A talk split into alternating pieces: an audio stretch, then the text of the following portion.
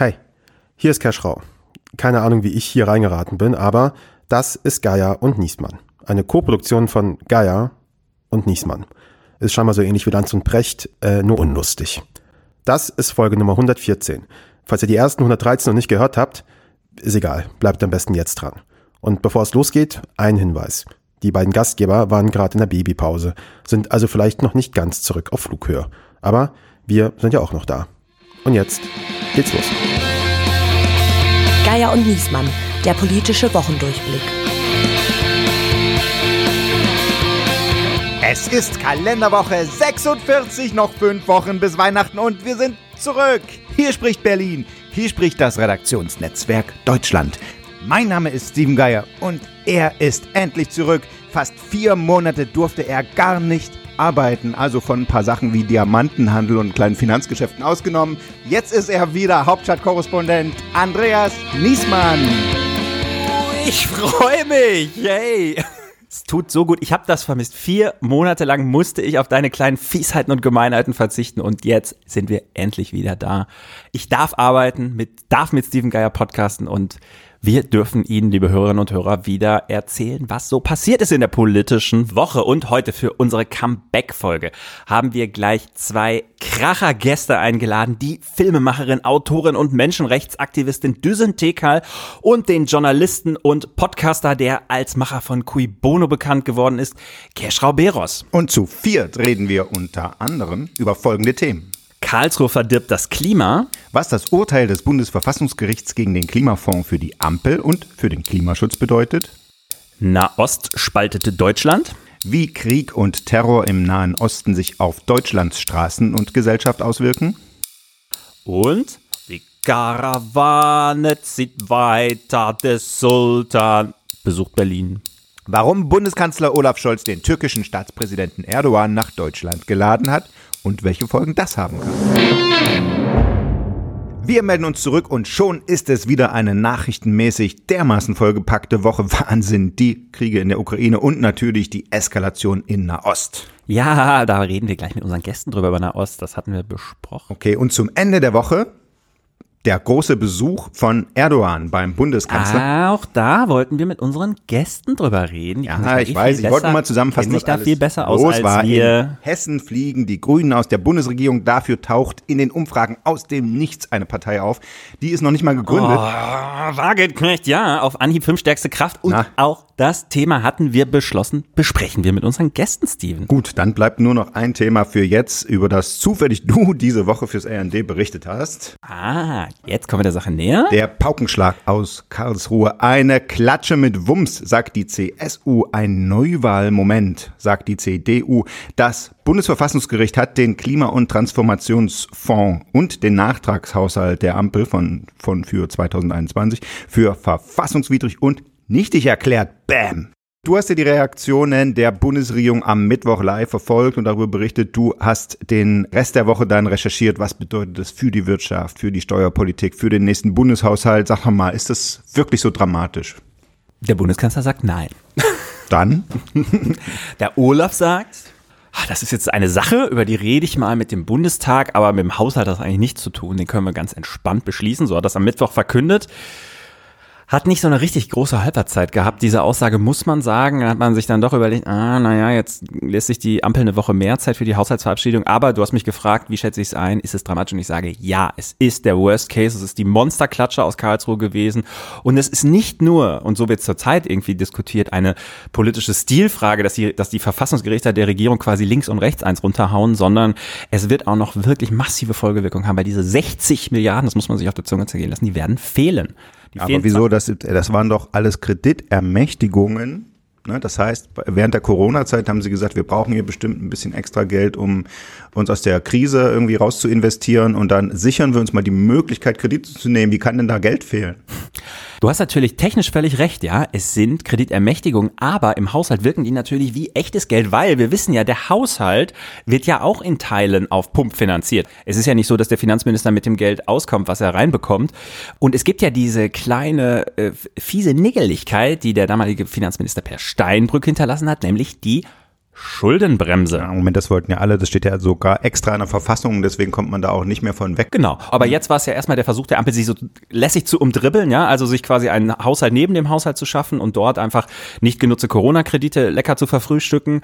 Äh, und da sagt das Verfassungsgericht, na, wenn ihr Schulden machen wollt, dann macht ihr das bitte im Kernhaushalt und dann habt ihr ein Problem mit der Schuldenbremse. So, und jetzt müsste man als Regierung sagen, wir setzen sie aus, argumentieren mit einer großen Krisenlage, Ukraine-Krieg, Klimakrise, Könnte man sehr gut machen, finde ich. könnte man machen, aber es gibt einen Finanzminister, der hat gesagt, mit dieser unseriösen Haushaltspolitik ist mal Schluss.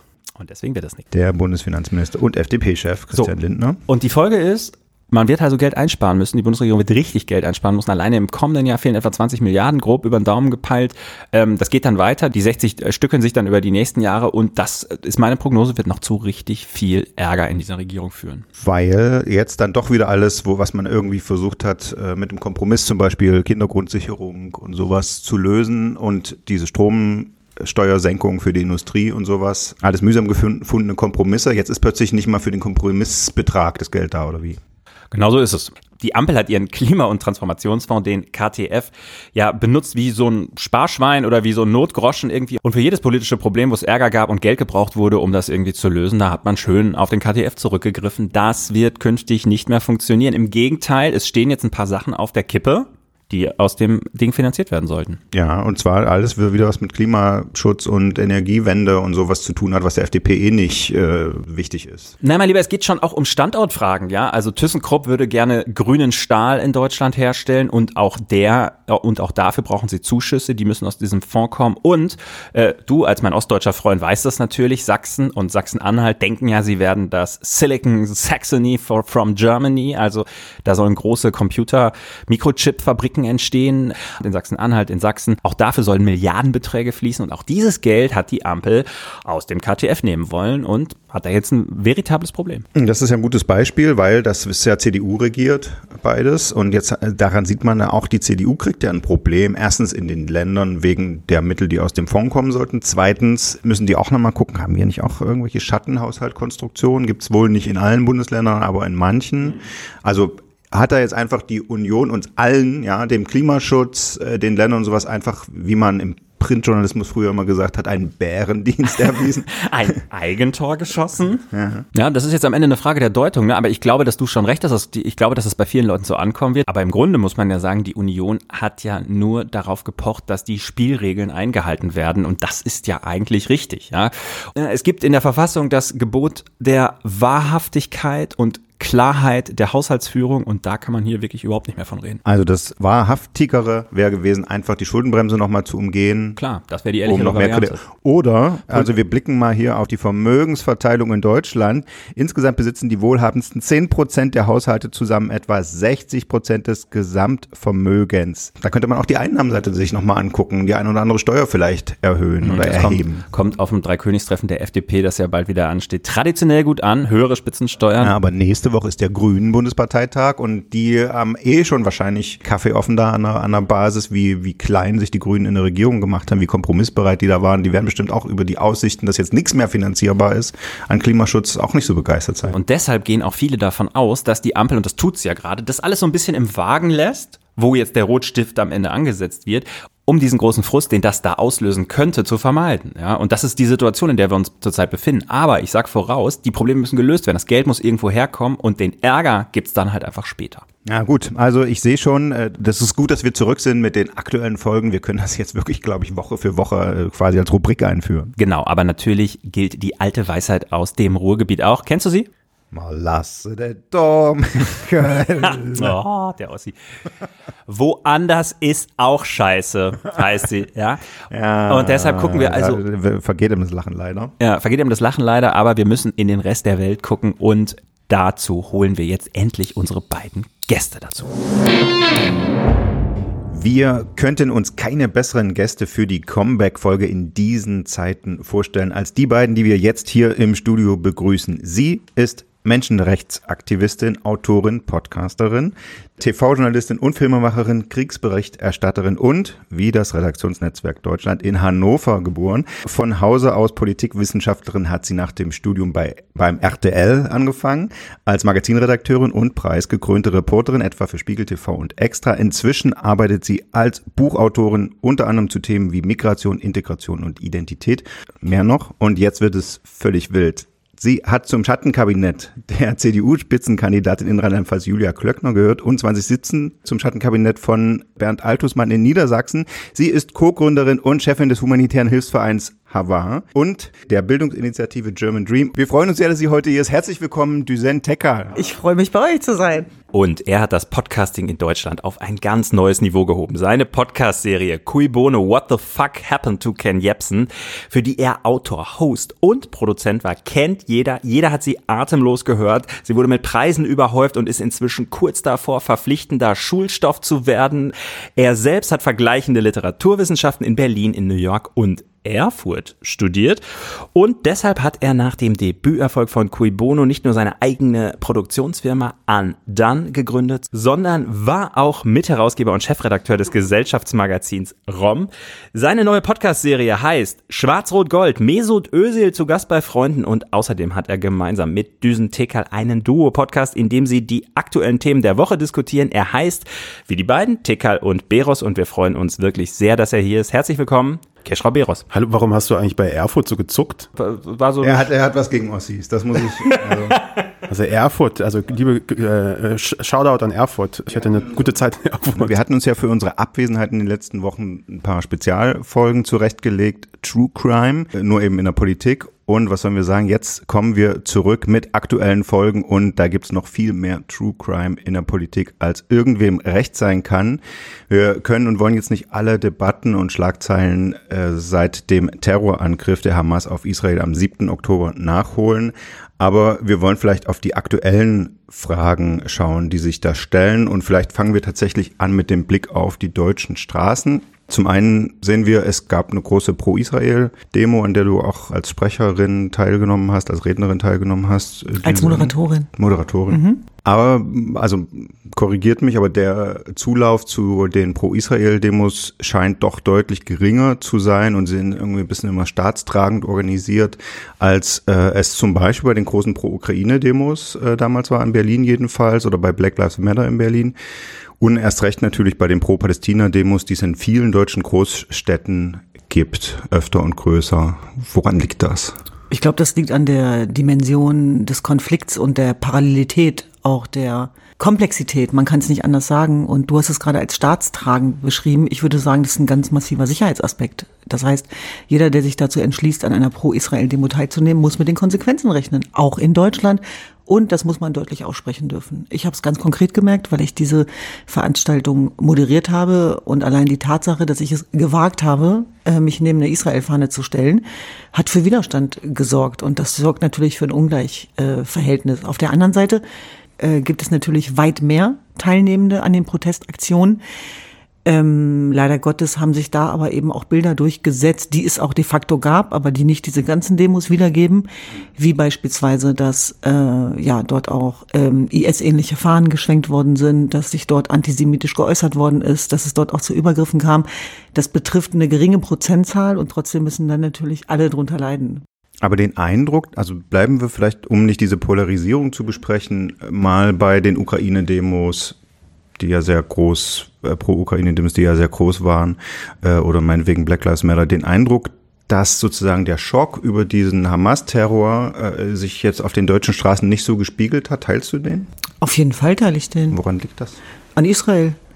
Es liegt an den eigenen Vorurteilen, es liegt an den eigenen äh, Feindbildern, es liegt an der Sozialisierung, es liegt an dem Ja, aber also für mich gibt es keinen Unterschied bei Vergewaltigung als Kriegswaffe und bei Terror und äh, wenn Gliedmaßen entfernt werden. Und das hat nichts damit zu tun, dass ich blind wäre für Menschenrechtsverletzungen, die auch äh, von einem Staat ausgehen. Also wir haben eingehend auch die Siedlungspolitik, die israelische, äh, kritisiert, besprochen, Westjordanland, äh, israelische Siedlerpolitik, die auch im Namen von Religion entmenschlicht und tötet. Und nichtsdestotrotz muss ich ganz ehrlich sagen, bin ich schockiert darüber, über die Doppelstandards. Liegt es dann an Israel oder liegt es an den Betrachtern, die diese Doppelstandards anwenden? Weil du an hast den ja, Betrachtern, es Ja. liegt an den Betrachtern und das heißt nicht, dass sozusagen äh, Israel frei ist von Schuld, wie das kein Land weltweit Hm. ist. Also es geht ja gar nicht darum, dass Israel eine Sonderbehandlung bekäme, wie ja oft behauptet wird, sondern wir können doch jetzt nicht den Juden in Deutschland die Schuld geben an der Israel-Politik Netanyahus, die ja von Juden selber in den letzten Monaten massiv kritisiert worden ist, wo Millionen auf die Straße gegangen sind. Aber was hat ein Jude in Deutschland damit zu tun? Wenn es jetzt Anschläge gibt auf Synagogen oder antisemitische Übergriffe, dann nennt man das Antisemitismus. Das hat nichts mit Israel-Kritik zu tun. als, äh, als die Anschläge waren, war ich noch in der Elternzeit und es hat mich damals wahnsinnig runtergezogen. Diese Bilder, diese Brutalität, diese Gewalt gegen Zivilisten und gleichzeitig ahnte man ja schon, das war irgendwie so eine Parallele zu 9-11, fand ich, dass die Antwort auch grauenvoll sein wird, dass es schlimme Bilder geben wird, dass mehr Menschen sterben und man saß so vor dem Fernseher und dachte, oh mein Gott, das, was da kommt, wird jetzt irgendwie schlimm und gleichzeitig haben wir hier bei uns in der Gesellschaft, fand ich dann so Leute, die genau wussten in dem Moment, was ist jetzt zu tun. Ja, also da ist dann die Springerpresse, die sagt, Deutschland muss Israel den Rücken frei halten, das ist unsere Aufgabe und wir müssen die schlimmen Bilder, die jetzt kommen, ertragen, weil das ist die Antwort. Und ich dachte so, nee, ja. Und gleichzeitig kommen die Palästinenser, die sagen, ah, aber die Israelis sind doch auch schuld und so. Und, und dann denkst du auch wieder so, nee. Und ich habe mich so gefragt, wow, es ist so eine schlimme Situation und es ist einfach so viel menschliches Leid, was da dann auf beiden Seiten passiert am Ende. Und ich habe bis heute nicht verstanden, warum es Leute gibt, die da so ganz klar glauben, sagen zu können, so ist es und nicht anders. Ja. Ähm, wie geht's dir? Du hast ja auch in der, du hast ja auch äh, bei deiner Rede ähm, hast du ja thematisiert, dass es auch palästinensisches Leid gibt und Na, da, selbstverständlich. und äh, äh, und dafür viel Ärger bekommen im Genau. Nachhinein. Ne? Und, und das kann es ja nicht sein. Also e egal welches Menschenleben wir betrauern. Äh, Und, und ich glaube trotzdem, dass es, dass jeder aushalten muss, dass wir jedwedes Menschenleben betrauern. Wenn sich meine Gegenüberschaft getriggert fühlt, weil ich jüdisches Menschenleben betrauere, dann ist meine Gegenüberschaft das Problem und nicht die Tatsache, dass ich das betrauere. Und das gilt genauso für Palästinenser und Palästinenserinnen. Kesha, wie guckst du da drauf? Was ja auffällt beim Nahostkonflikt ist ja diese große Emotionalität, mit der der äh, immer wieder diskutiert wird und zu der der immer wieder führt. Ja. Vor allen Dingen, es gibt ja so viele Konflikte am Ende auf der Welt. Das ist ja beileibe nicht der einzige. Du bist ja selber in Kabul geboren und als Kind nach Deutschland gekommen. Afghanistan ist ja auch letztendlich seit Jahrzehnten ein anhaltender Konflikt dort. Das ist ja ein Land, was auch nie wirklich friedlich war. Äh, Und obwohl auch viele Afghanen nach Deutschland gekommen sind, ist das ja überhaupt nicht etwas, was hier zu so einer Emotionalität führt in der öffentlichen Debatte. Hast du da eine Erklärung für, warum das jetzt so besonders ist? Jetzt könnte man vielleicht mit der deutschen Geschichte argumentieren, aber es ist ja letztendlich weltweit, äh, dass der Nahostkonflikt zu solchen Emotionen führt. Na, ich glaube, erstmal die Emotionalität, die kann ich durchaus nachvollziehen. Ich kann es auch nachvollziehen, dass sie zuweilen maßlos ist. Sobald du quasi Verbindungen in ein Land hast, wo du vielleicht Menschen kennst, die gerade leiden, die gerade verstorben sind, Menschen, die gerade irgendwie unter Bombenfeuer irgendwie leben müssen, in Israel und in Palästina, egal wo, kann ich erstmal diese, äh, diesen maßlosen Schrei, den kann ich nachvollziehen. Das würde ich auch niemandem absprechen wollen. Und gleichzeitig denke ich aber auch, dass es wichtig ist, trotzdem zu versuchen, da Maß zu halten, nämlich zu schauen, wie drücke ich diese Emotion aus? Und ich glaube, da müssen viele, viele Faktoren gleichzeitig agieren. Zum einen, in einer Demokratie wie hier in Deutschland muss es möglich sein, diesen maßlosen Schmerz irgendwie ausdrücken zu können. Das heißt, Leute müssen auf die Straßen gehen können, demonstrieren können und es muss geschützt werden. Das ist unser demokratisches Versprechen, dass diese Dinge möglich gemacht werden. Deswegen steht die Polizei da. Sie steht nicht da, um was zu verhindern, sondern was zu ermöglichen. Dass man sagt, oh, Meinungsfreiheit ist wert, geschützt zu werden. Das ist unser Versprechen. Und gleichzeitig habe ich auch schon mal gesagt, man muss einfach gucken, wer ist links und rechts neben dir, wenn du auf dieser Straße bist. Es gilt für alle.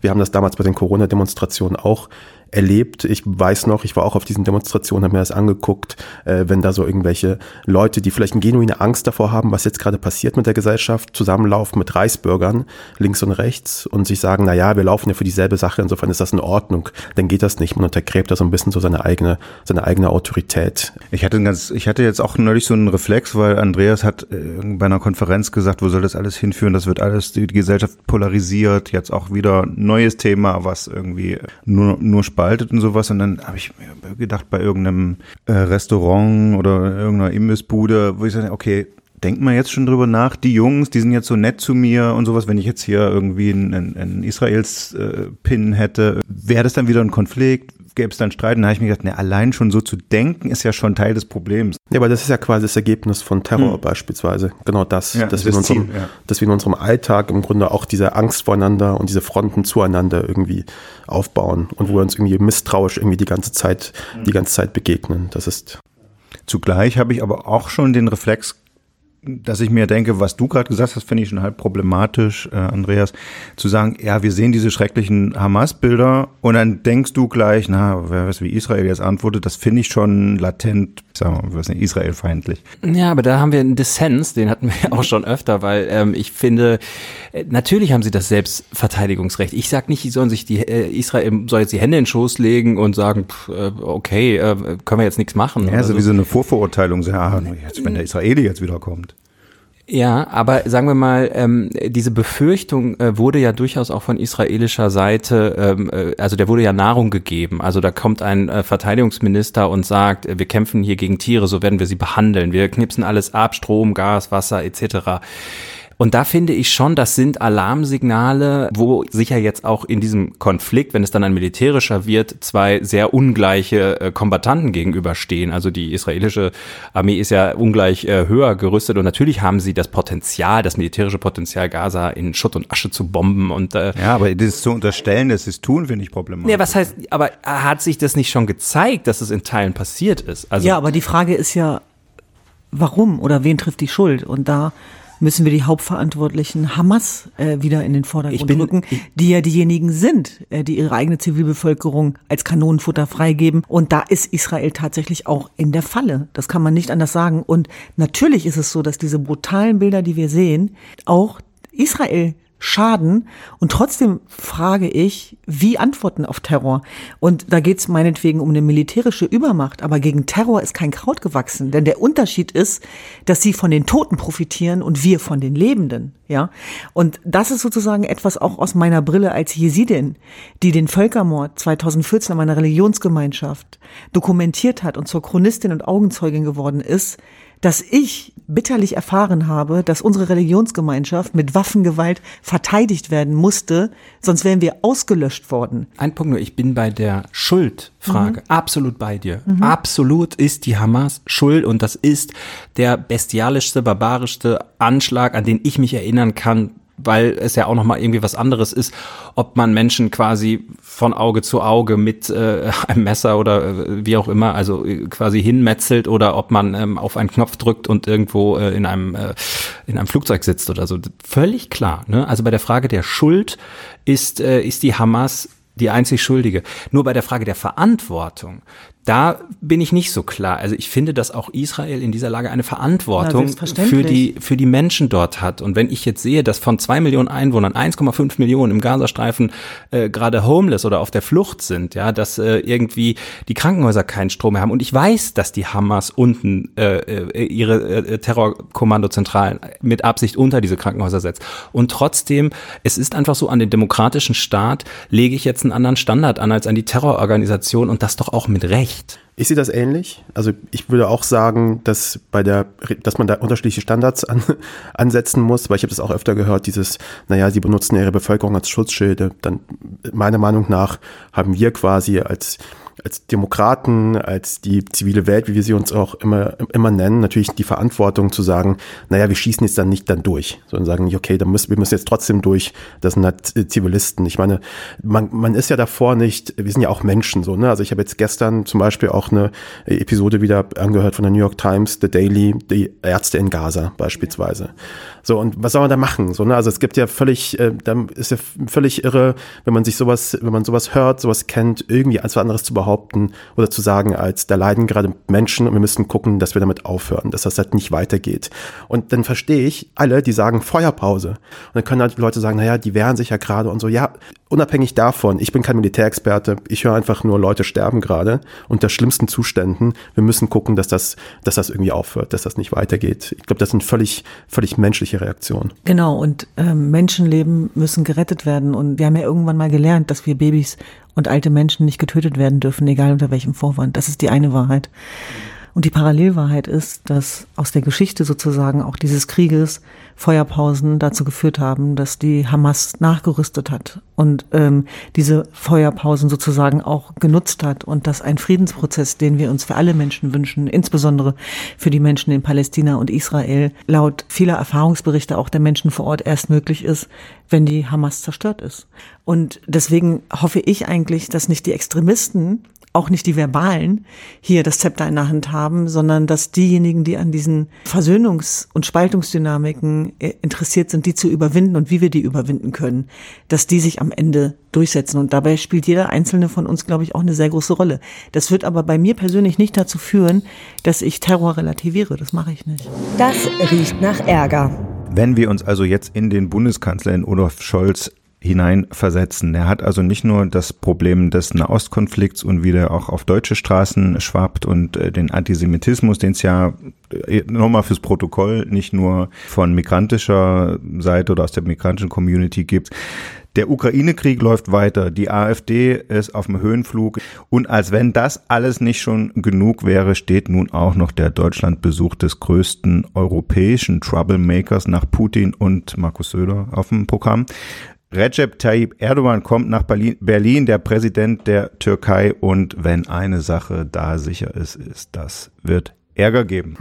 Genau, und es gibt eine, eine ewig volle Agenda, die da zu besprechen ist und die äh, Dauerbrenner sind zwischen Deutschland und der Türkei, ob das jetzt der Einfluss Ankaras auf die Deutsch-Türken ist, auf die Moscheen, der Umgang mit den Kurden, äh, die türkische Rolle in der Migrationsbewegung rund um das Mittelmeer. Es gibt da genug zu besprechen, es gibt genug Zündstoff im deutsch-türkischen Verhältnis und dann hat Erdogan sich gedacht, naja, hm, vielleicht sind wir dann ja doch zu schnell fertig mit den Themen, packe ich mal noch einen drauf und dann hatte die Terrorkämpfer der Hamas zu Freiheitskämpfern erklärt, erklärt und Israel zu Kriegsverbrechern. So. Die Freude im Kanzleramt war groß. Äh, das ist genau das, was man brauchte jetzt vor so einem Staatsbesuch. Aber man fragt sich natürlich so ein bisschen als äh, Beobachter, wenn man drauf guckt, Düsen, ähm, warum macht der Erdogan das? Also ich muss ganz ehrlich sagen, darauf möchte ich nicht nur als Jesidin oder Kurdin antworten, sondern als Deutsche und Europäerin verbunden mit der Frage, was will der hier?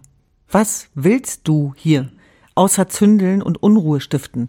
Und ich finde, da haben wir viel zu lange zugeguckt. Also wir haben überhaupt nicht realisiert, dass das Zündeln schon vor Jahrzehnten begonnen hat. Hm. Ja, und das landet hier ganz mittelbar durch die Freitagspredigten der DITIB im Unterrichtsstoff für religiöses deutsches Unterrichten, ja, von Deutsch-Muslimen, die hier zur Welt gekommen sind, beispielsweise. Und wir wissen nachweislich und nicht erst seit heute, wir wissen seit vielen Jahren, dass es dort auch zu antisemitischen Äußerungen gekommen ist seitens der Islamverbände. Wir hören das große Schweigen der Verbände gegenwärtig, was die, ja, im Grunde genommen auch Benennung des Terrors der Hamas angeht, ja. Wir hören von Erdogan, dass die Hamas eine Freiheitsbewegung ist. Das muss man sich mal vergegenwärtigen, dass diese Terrorbande angeblich eine Freiheitsbewegung ist. Eine ist. Wahnsinn, wahnsinnige Unverschämtheit. Genau, klar. es ist nicht nur eine wahnsinnige Unverschämtheit, es ist hochgefährlich und hier wird mit unseren Werten gespielt. Darum geht es am Ende des Tages. Es gibt ja Stimmen auch aus dem Bundestag, die sagen, man hätte ihn ausladen sollen. Ähm, ich denke allerdings schon bei so Themen wie Migrationsabkommen, deswegen wird er letzten Endes hauptsächlich empfangen, das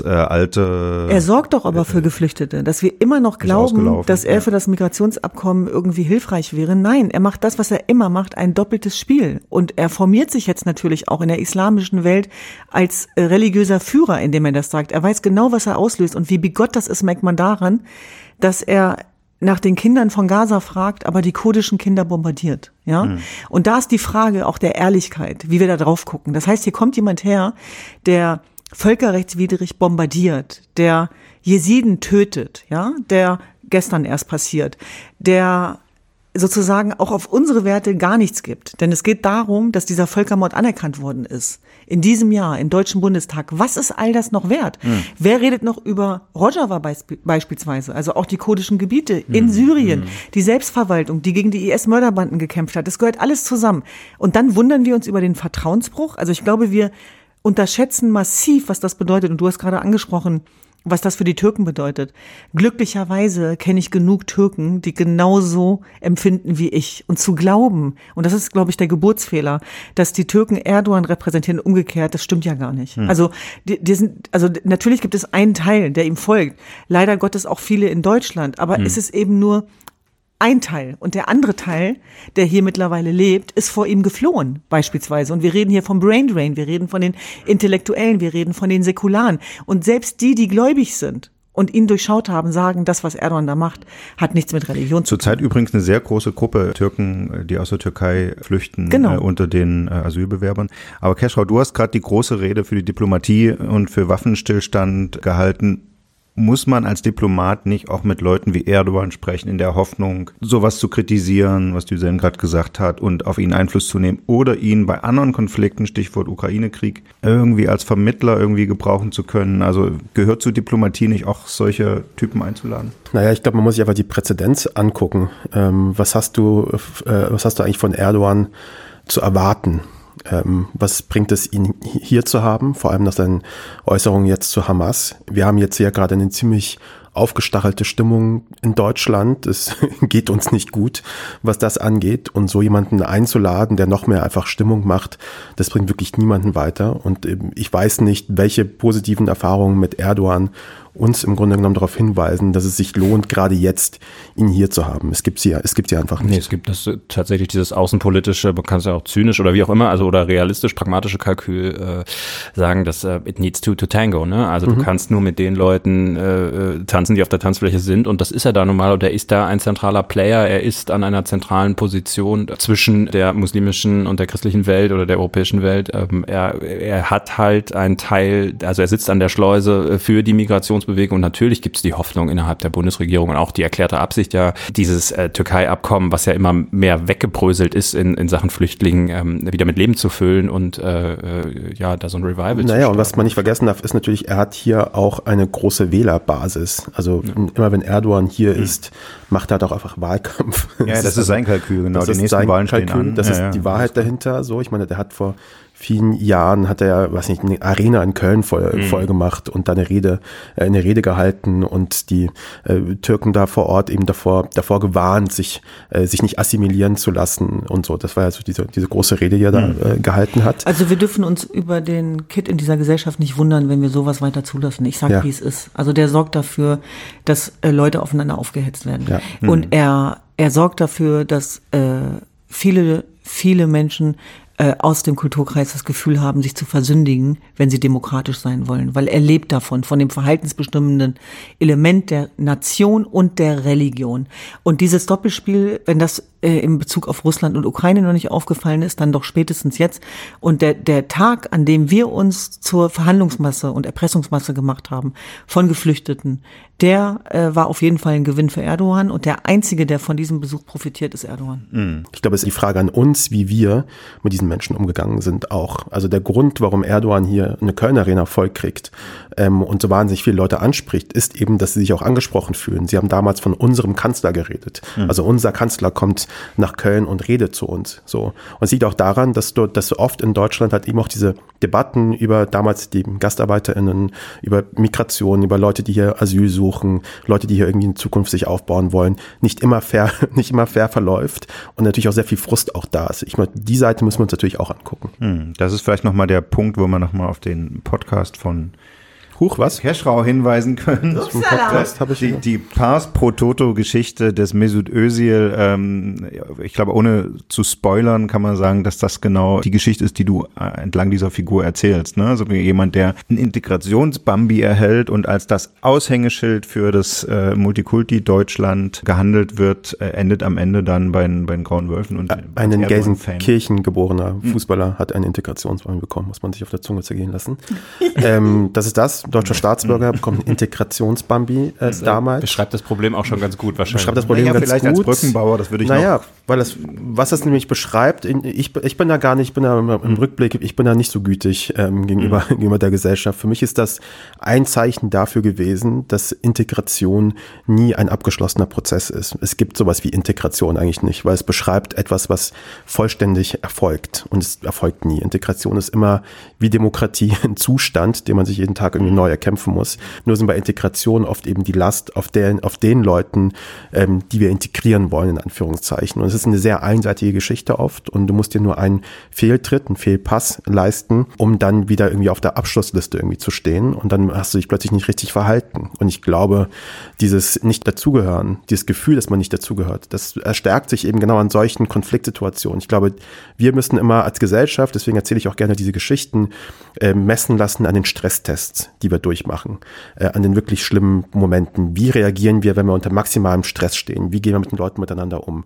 Was machen Plötzlich wir da? werden wir alle zu Rassisten, Genau. Islamisten oder was? Ja, was passiert da? Weil Ja. Leute fragen mich auch immer, warum erzählt ihr nicht die Geschichte von Gündogan? Und ich denke mir, das ist überhaupt kein Stresstest gewesen. Gündogan hat sich einen Tag danach entschuldigt und hat sich wieder eingereiht. Jetzt ist der Kapitän Aber ich der kann diejenigen verstehen, die das fragen. Ja, ich verstehe das auch Weil das total. ist, das ist ja German Dream, verstehst Total. Aber das, was du quasi dann nicht daraus lernst, ist so, wie gehen wir darum, wenn es wirklich drauf ankommt?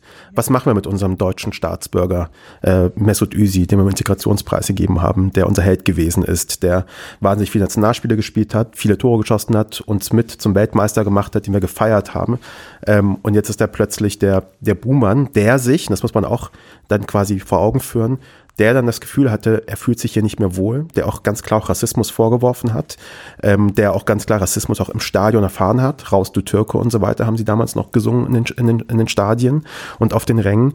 So jemand sagt, ich will hier nichts zu tun haben, damit nichts zu tun haben. Es ist ein schlechtes Zeugnis für uns, ähm, dass wir es geschafft haben, jemanden quasi so zu vertreiben. Personalabteilung. So, und jetzt haben wir genug über Menschen geredet, die Konflikte eskalieren, die Öl ins Feuer gießen und spalten wollen. Jetzt kommen wir zu einem anderen Thema. Sarah Wagenknecht. Meinte der uns? Über. Ich glaube, er meinte uns, mit, über. Sarah Wagenknecht hat ja ihren Verein ge ge- gegründet, der, glaube ich, zu einem Sarah Wagenknecht Fanclub sich weiterentwickeln soll. Und sie hat aber jetzt gesagt, von der Partei, die da in der Mache ist, will sie nicht mal Vorsitzende werden. Vom BSW, Bündnis Sarah Wagenknecht.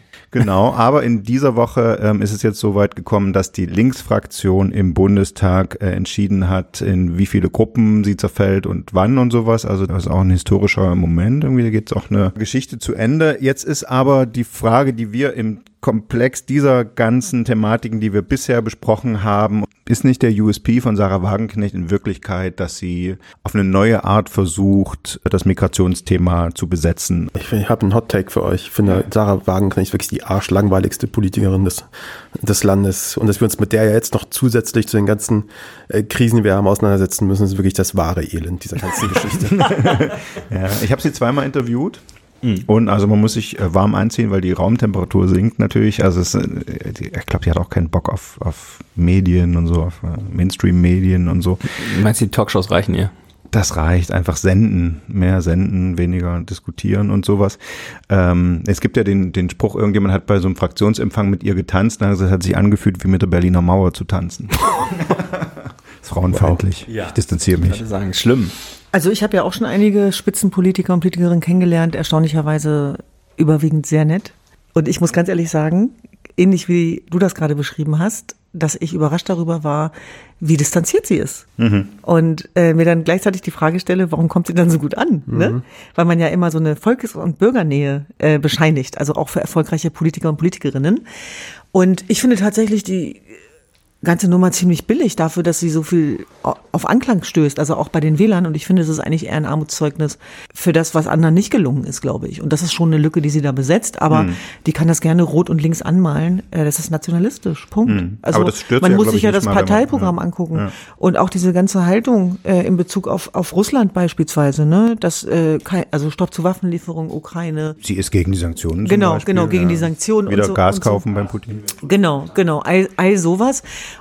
Und natürlich wird damit gezündelt. Und es ist ja immer so, das ist eine ganz billige alte Nummer, die sich äh, viele Politiker und selbst Kriegsführer immer wieder zunutze machen. Wenn man nicht mehr äh, weiter weiß, dann kreieren die Migranten natürlich äh, die sozusagen die Sündenböcke der Krisen. Ich glaube, der Unterschied bei Wagenknecht ist, die ist gut informiert und die ist schlau. Die sagt dann nicht einfach, äh, wir sollen wieder Gas beim Putin kaufen, das ist billiger, das sagt sie auch, sondern sie sagt, statt es weiter über Dritte zu kaufen, was wir ja machen, indirekt bei denen, die noch mit Russland handeln, kaufen wirst du. Und ich meine, das sozusagen, sie, sie hat schon immer auch einen Kern Wahrheit und ich würde jetzt mal aus dem Interviews, was der, unser Kollege Jan Sternberg mit ihr geführt hat diese Woche, mal einen Punkt vorlesen. Also es geht darum, Linke ohne Internationalismus geht das. Gregor Gysi sagt nein. Sie sagt, wenn damit gemeint ist, dass quasi jeder aus dem Ausland hierher kommen und hier bleiben kann, dann sollte man mal über die Konsequenzen nachdenken. Zitat, warum sind denn vor allem die Grünen und ihre Wähler dafür, also Klammern für unbegrenzte Zuwanderung, weil sie in den hochpreisigen Vierteln wohnen, wozu, wo die Zuwanderer gar nicht hinkommen, in den ärmeren Bezirken dagegen konzentrieren sich die Probleme, Notstand an bezahlbaren Wohnraum, Mangel an Kitaplätzen, an Lehrern, Schulklassen, in denen mehr als die Hälfte der Kinder kein Deutsch mehr spricht und so weiter ich meine, da ist ja ein Kernwahrheit dran, oder? So wie immer beim Populismus. Ja. Tatsächlich ist ja, ist ja die Frage, genauso. inwieweit sie davon äh, betroffen ist oder eben nicht. Also wer im Glashaus sitzt, kann ich da nur sagen. Aber die, muss man das Problem, was sie anspricht, im nein, Kern nicht irgendwie immer, auch angehen? Ja, selbstverständlich müssen wir Probleme lösen. Weil wenn wir sie nicht lösen, werden sie migrantisiert und sarazenisiert. Ganz einfach. Und deswegen ist es viel zu gefährlich, damit Wahlkampf zu machen, sondern wir müssen die Probleme lösen, ganz genau. Ich, ich habe neulich in einem Taxi gesessen, mit, da hatte ich einen, ähm, einen in Berlin geborenen, aber türkischstämmigen Taxifahrer und der hat eine Stunde lang, so eine relativ lange Fahrt vom Flughafen, äh, über arabische Zuwanderer geschimpft. Und zwar, also äh, Alice Weidel hätte ihre wahre Freude an dem Mann gehabt ja, und äh, hat also die deutsche Politik für komplett bescheuert erklärt und man müsste da jetzt endlich mal äh, durchgreifen. Seine Familie habe sich auch alles, wir haben auch nichts geschenkt bekommen, ist ja so ein Motiv, was man häufig dann hört. Und den Arabern den schiebt es jetzt oben und unten rein und also es war so richtig. Gut also wäre es jetzt ein deutscher, wäre es ein deutscher Taxifahrer gewesen, wäre ich wahrscheinlich ausgestiegen. Hätte ich gesagt, fahren Sie rechts ran, ich habe keine Lust mehr, mir das anzuhören. Bei dem Hättest du in dem Fall eigentlich genauso machen können. Ja, das, ja hätte ich, im Nachhinein habe ich gedacht, hätte ich machen was ganz müssen. Wichtiges an. Du sprichst nämlich den blinden Fleck von auch Deutschen an. Und ich will es nicht sozusagen überbewerten, aber zu glauben, dass äh, Menschenfeindlichkeit, äh, Rassismus und Antisemitismus Halt macht, ja, bei Menschen mit Zuwanderungsgeschichte, weil sie in irgendeinem Kontext zufällig auch Opfer waren, sind, das stimmt einfach nicht. Mhm. Und die Menschen mit Zuwanderungsgeschichte sagen ja selber, hört auf, uns zu verhätscheln und zu Opfern zu degradieren. Wir sind mündige Bürger dieser Gesellschaft und dazu gehört Rechte und Pflichten. Und selbstverständlich gilt auch für Menschen mit Zuwanderungsgeschichte, wenn sie sehen, dass Landsleute durchdrehen, dann sind wir noch strenger. Warum sind wir noch strenger? Weil wir davon betroffen sind. Ja, und die sind ja auch noch, die konsumieren ja auch den, dieselben Medien, leben in einem, in einem selben Land wie wir alle, die bekommen das ja auch mit. Also wenn da zum Beispiel gegen andere gehetzt wird, bekommen das sie im Zweifel auch mit und sagen, guck mal, der Araber bekommt das alles äh, kostenlos, wofür wir hart arbeiten mussten. Also ich glaube, auch da würde ich uns alle nicht so ganz aus der Verantwortung nehmen, aber mhm. ich würde auch sagen,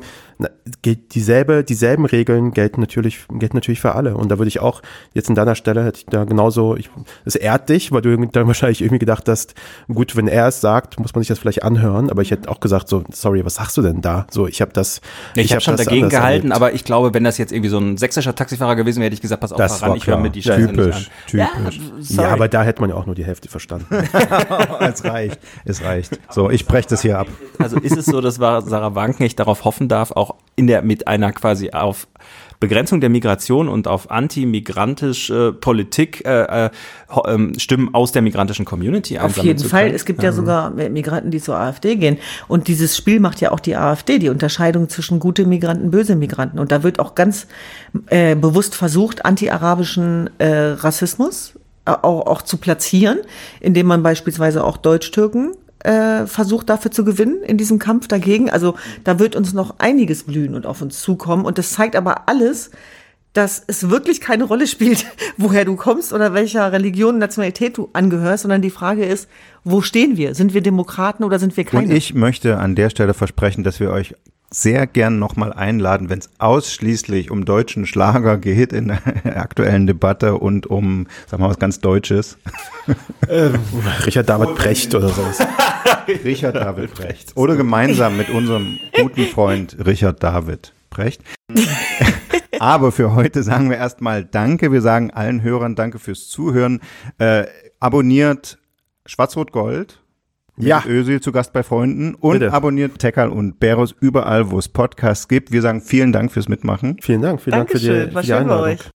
Und wenn wir jetzt gerade beim Werbeblock sind, dann sage ich auch, wir freuen uns natürlich, auch wenn Sie uns ein kleines Abo dalassen oder eine Bewertung. Und bitte nicht vergessen, es gibt einen kleinen Ableger unseres Podcasts, der hat jetzt einen kleinen, aber feinen eigenen Kanal. True Crime Politik heißt er und in dem besprechen wir die wahren Verbrechen und politischen Kriminalfälle, machen das mit ein bisschen Witz, mit ein bisschen Musik und mit vielen Zeitzeugen, die wir dafür alle gesprochen haben. Ich sage den Namen nochmal, True Crime Politik, überall wo es Podcasts gibt und an dieser Stelle begrüßen wir Sie in der kommenden Woche wieder und bis dahin sagen wir Tschüss Und bis nächste Woche. Ciao. Tschö. Tschüss.